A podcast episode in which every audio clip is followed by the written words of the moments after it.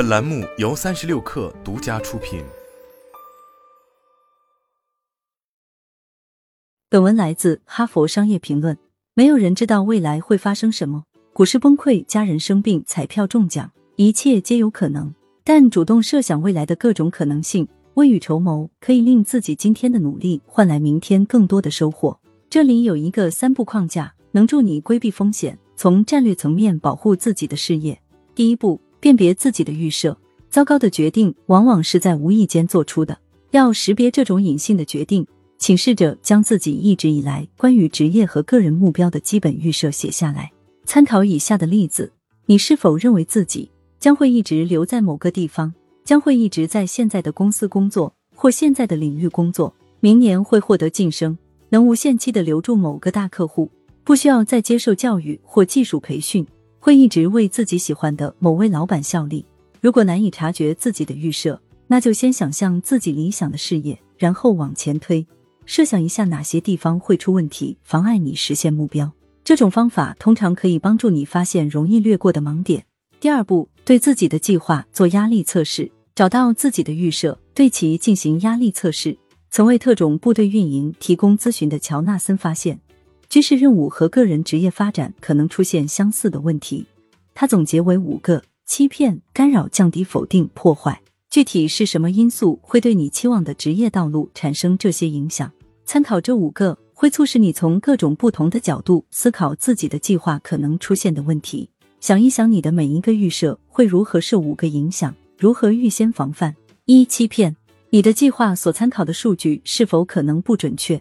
举例来说，乔纳森在读产品设计学位的时候，学校认为学生必须花几年时间学习手绘工程图纸，可是他毕业时，工程制图已经完全数字化，之后很快转为离岸外包。相应领域对初级工作的需求大幅度降低，他的职业发展并没有自己预想的那样有未来保障。与乔纳森相似，多利开始第一份工作平面媒体记者的时候，以为当时处于鼎盛时期的媒体行业还会继续提供稳健的发展机会。可是不到一年他就失业了。制定职业发展计划的时候，他没有想到网络媒体会夺走报纸行业的大部分利润。假如及早察觉到变革的征兆。他原本可以预先制定后备计划，不至于慌乱的寻找新工作。问问自己，有没有现在似乎很小，但在不远的将来可能会发展壮大的潮流？作为自己当前事业基础的预设，能否适应未来的市场趋势？二、干扰。有时你会遇到意外的新机会，决定转换职业轨迹。但如果你打算坚持原计划，就要注意识别可能会令你偏离正轨的干扰，可能是健康问题这样的坏事。也可能是积极的个人或职业发展新机会。举例来说，乔纳森获得了惠普的高层领导者职位，为此非常激动，但并未考虑这一事业上的转变会对自己写书的目标造成何种影响。后来事实证明，接受这个职位是正确的选择，但他离开惠普之后才有时间把书写完，最初的计划延后了三年。三降低有没有什么意外会让预期的结果变得更糟糕？乔纳森原本计划到二零二零年时通过会议演讲获取大部分收入，这个目标在二零一九年看来非常合理，但很快就被疫情打了个措手不及。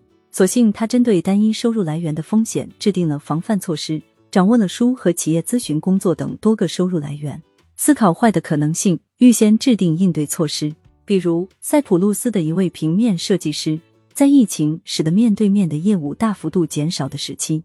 为了减少自己的小公司受到的损失，利用网络平台向全世界客户出售设计服务，惊讶的发现收入比以往更高了。四否定有没有什么因素可能会令你彻底无法实行计划？可能是地缘政治因素、行业趋势乃至个人健康问题。例如，乔纳森的父亲没有想到自己会突然因为脑肿瘤而丧失工作能力，但他在几年前购买了长期的残疾险，以防万一。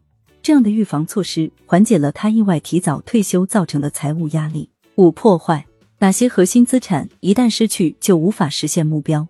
可以是各种形式的资产，比如重要的承包商或服务提供商、长期合作的客户，乃至完成工作所必需的基础设施。如果关键合作伙伴突然倒闭，或者业务重点有所转移，无法继续与你合作，你要如何应对？寻找后备供应商或合作伙伴可能让你觉得很麻烦。但如果知道自己的业务不会因为一个环节出故障而全盘陷入停滞，你会感到非常安心，业务质量也能得到保障。多利的一位学员就遇到了这种状况，这名学员聘请了一位远程工作的兼职助手作为后备，紧接着自己最得力的助手就意外被迫离职，而他因为有那位兼职助手的帮助，业务得以继续运营。日常使用的工具也属于这个范畴。多利得知，如果要维修笔记本电脑，必须将电脑寄给修理厂，等待一个多星期。他意识到这种看似微小的问题可能会令自己的业务陷入停滞。为了降低自己对单一设备的依赖程度，下一次他换新电脑的时候就没有以旧换新，而是留下旧电脑作为后备设备。旧电脑至多只能换两百美元，多花这点钱让他得以消除工作中一个很大的隐患。第三步，针对弱项做好防御。当然，预防所有威胁是不可能的。但只要发现计划中薄弱的地方，就可以设法做好预案。灾难发生时，人很容易出现情绪波动，这时候最佳的应对方案就是你在此前基于理性分析制定的预案。我们发现，要为最坏的情况做准备，以下两种策略尤其有用：一、选择扩展你对成功的定义，不要把自己理想的工作局限在某一个具体的职位，要考虑这份工作吸引你的是哪些特性。想一想其他同样具备这些特性的工作，比如说，你可能希望成为企业 CFO，但通过分析发现自己还可以选择为非营利组织管理财务和为初创公司提供咨询。随后，你就可以重点发展适用范围最广的技能，在 CFO 这条路走不顺的时候，考虑另外两条路。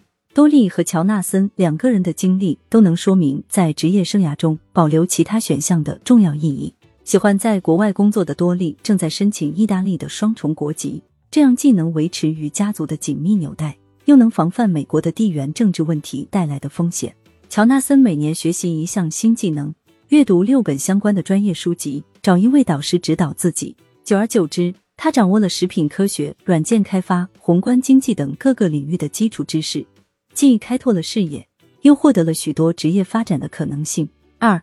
空气间隙限制职业问题造成的影响。空气间隙是硬件开发中的一个术语，意思是将一个系统中的两个元件分离，即使其中一个出故障，也不至于影响另一个。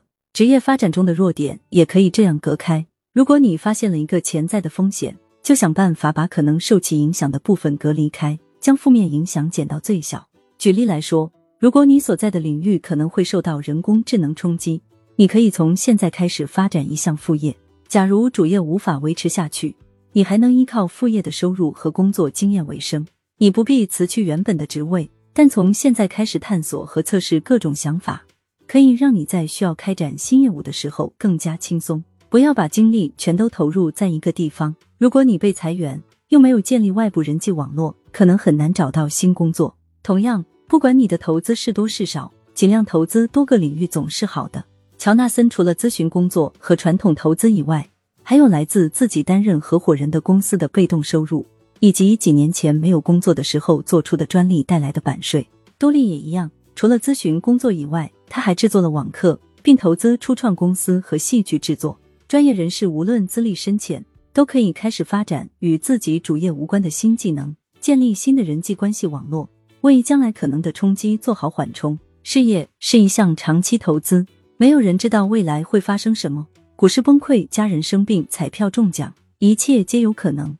但主动设想未来的各种可能性，可以让你规避不必要的风险，未雨绸缪，令自己今天的努力换来明天更多的收获。